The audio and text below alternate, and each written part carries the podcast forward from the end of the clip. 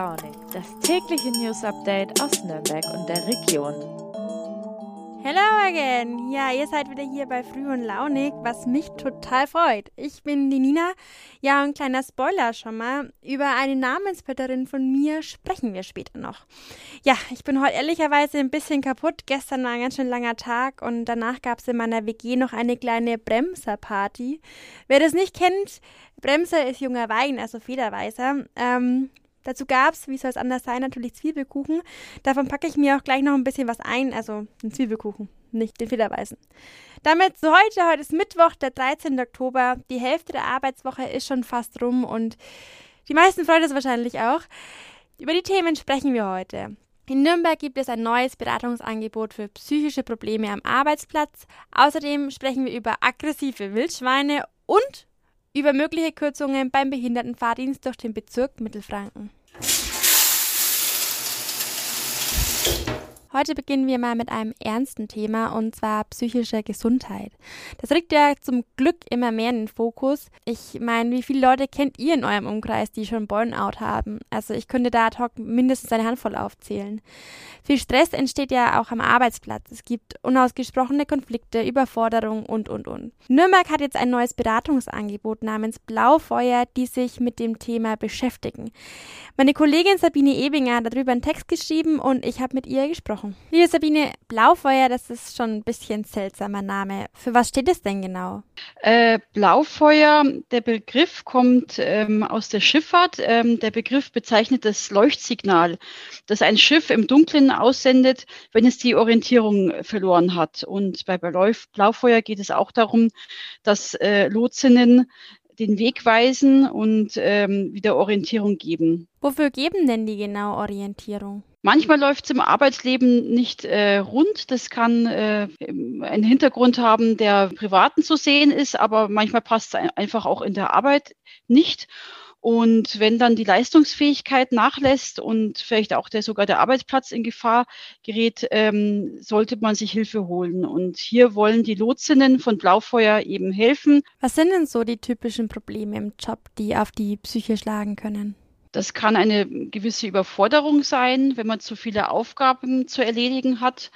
Vielleicht vermischt sich auch einiges, dass man privat äh, plötzlich ähm, Probleme hat, sich vielleicht um die äh, kranken Eltern kümmern muss oder das Kind ist schwer krank dann und kommen noch Belastungen im Arbeitsleben dazu ähm, und dann muss man einfach schauen, wo kann ich einfach diese Belastungen reduzieren und ähm, das kann dich als Berufsanfängerin treffen, kann dich aber auch als ähm, Chef treffen oder routinierte Führungskraft. Wie können denn die Beraterinnen in Nürnberg genau helfen? Man kann sich Beratungsgespräche ausmachen. Am besten ähm, ist es, dass man sich persönlich trifft. Ähm, das Blaufeuerteam sitzt beim Berufsförderungswerk in der Schleswiger Straße im Norden von Nürnberg. Man kann aber auch eine telefonische Beratung ähm, vereinbaren und ähm, es geht darum, dass man eben eine unkomplizierte, ähm, vertrauliche und kostenfreie Beratung anbietet und äh, so, wie es gewünscht wird. Manchmal ist es nur ein Telefonat, manchmal geht es über einige Monate oder vielleicht sogar ein Jahr. Wenn es jetzt ganz besonders schlimm ist und man sich nicht traut, mit dem Chef zu reden, würden das dann auch die Beraterinnen übernehmen können?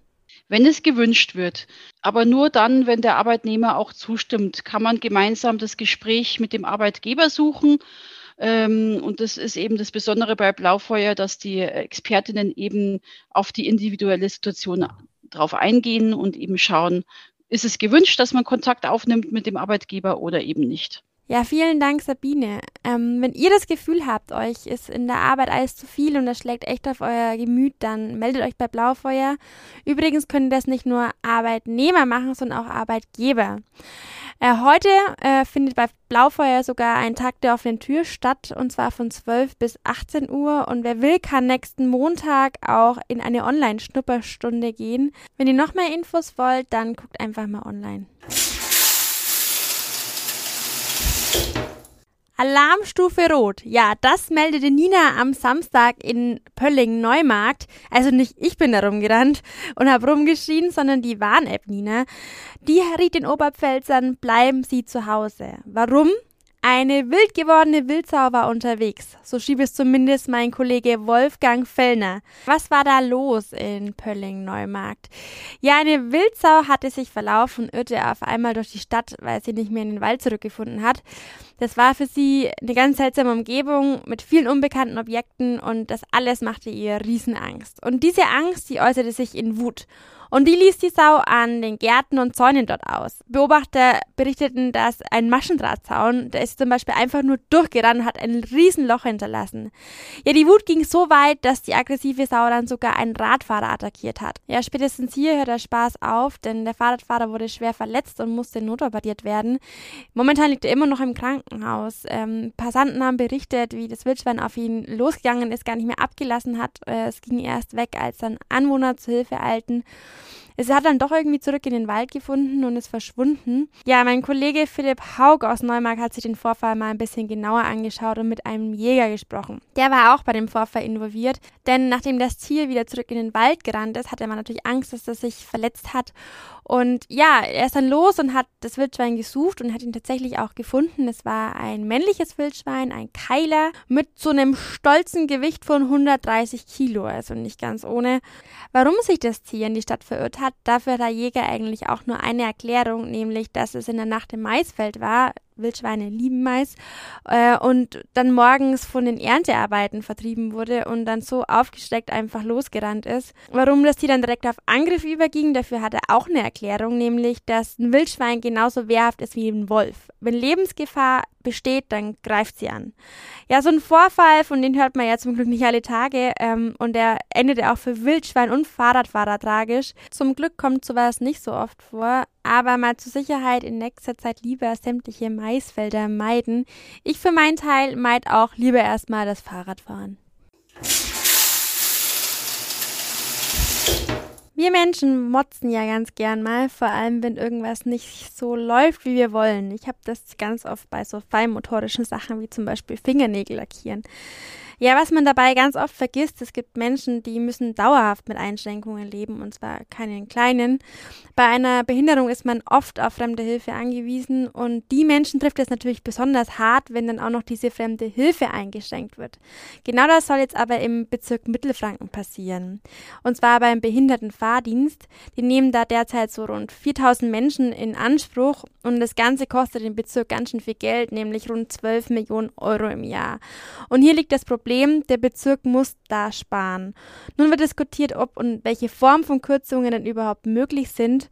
Und ja, den Betroffenen gefällt es gar nicht. Für viele ist es tatsächlich nicht nur ein Taxidienst, sondern auch die einzige Möglichkeit, irgendwie am gesellschaftlichen Leben teilzuhaben. Einer von ihnen ist Thorsten Lugert aus Altdorf. Ich habe mit ihm gestern über die möglichen Kürzungen gesprochen. Ja, Thorsten, was bedeutet denn der Fahrdienst für Behinderte momentan überhaupt?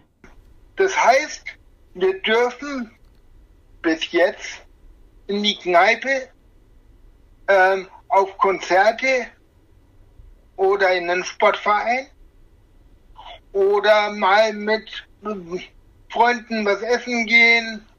Halt alle Sachen, die du zu Fuß machst ähm, oder mit der S-Bahn beispielsweise oder mit den öffentlichen Verkehrsmitteln. Was würden denn Kürzungen konkret bei dir bedeuten? Ich gebe dir mal ein faktisches Beispiel. Ich mache seit 20 Jahren Karate, gebe da auch Kurse. Sowohl, also trainieren selber, trainiert werde ich selber in Nürnberg in einem ganz normalen Karateverein. Und Kurs gebe ich momentan fürs ZSL in Erlangen. Meine Anfahrten und meine Rückfahrten mache ich mit dem Fahrdienst, der mir vom Bezirk Mittelfranken genehmigt worden ist. Das heißt also auch faktisch, ich könnte nicht mehr in dem Maße an dem Training teilnehmen, wie ich es jetzt tue. Meine Eltern können mich nicht fahren, weil sie haben kein behindertengerechtes Fahrzeug. Wie sehen denn das die Leute in deinem Umfeld so? Ich kenne viele Leute, die machen ihre Freizeitaktivitäten alleine über den Fahrdienst. Ausschließlich. Ja, du lässt dir ja auch nicht sagen, du darfst nur noch fünf Meter vor die Haustür, weil weiter reicht die Leine nicht, an der du, an der du angelegt bist. So innerlich. Wie viel wird es dich denn kosten, wenn du alle Fahrdienste, die wegfallen, selbst zahlen müsstest? Also billig wird's nicht. Hm. weil du hast ein Sonderfahrzeug, du hast jemanden, der es fährt, ja, und du hast äh, einen Taxipreis obendrauf. Wenn ich etwas mache, dann müsste ich es privat mit dem Zug machen, was mir gerade nicht möglich ist, weil ich komme nicht in die S-Bahn. Was ist denn dein Wunsch? Wie soll denn die Diskussion um die Kosten weitergehen? Ich will halt einfach ähm, mein Zeug, ähm, was ich schon immer gemacht habe, einfach weitermachen können. Damit ich nicht daheim liege, mir die Decke angucke, irgendwann depressiv werde ja, starke Worte. Man muss aber natürlich auch sagen, das zeigt jetzt nur die eine Seite. Der Bezirk ähm, hat natürlich Gründe dafür, dass er das machen will. Er macht das nicht aus Spaß und der Freude. Mein Kollege Michael Kasparowitsch hat sich dem Thema genauer gewidmet. Der hat ganz genau recherchiert. Der war auch in den meisten Ausschüssen mit dabei.